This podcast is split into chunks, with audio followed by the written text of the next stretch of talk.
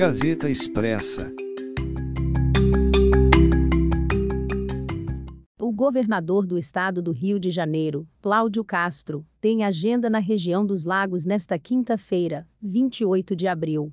A agenda inclui eventos em Araruama, Iguaba Grande, Rio das Ostras e São Pedro da Aldeia. Em Araruama será inaugurada a Casa do Trabalhador e ocorrerá evento de assinatura de termos de cooperação para obras de drenagem, pavimentação, urbanização, construção de ciclovia, acostamento e calçada. Em Iguaba Grande ocorrerá assinatura do termo de cooperação técnica para execução de obras de infraestrutura e pavimentação nos bairros Canela City, Parque Tamariz e São Miguel, e assinatura do termo de cooperação técnica para realização de obras de macrodrenagem no Rio Salgado.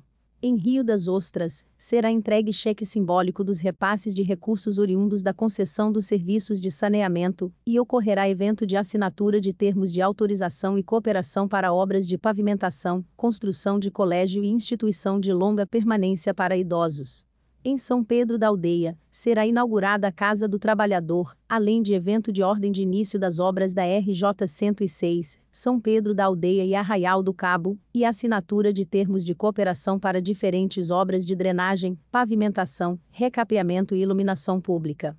Saiba mais em gazetaexpressa.com.br.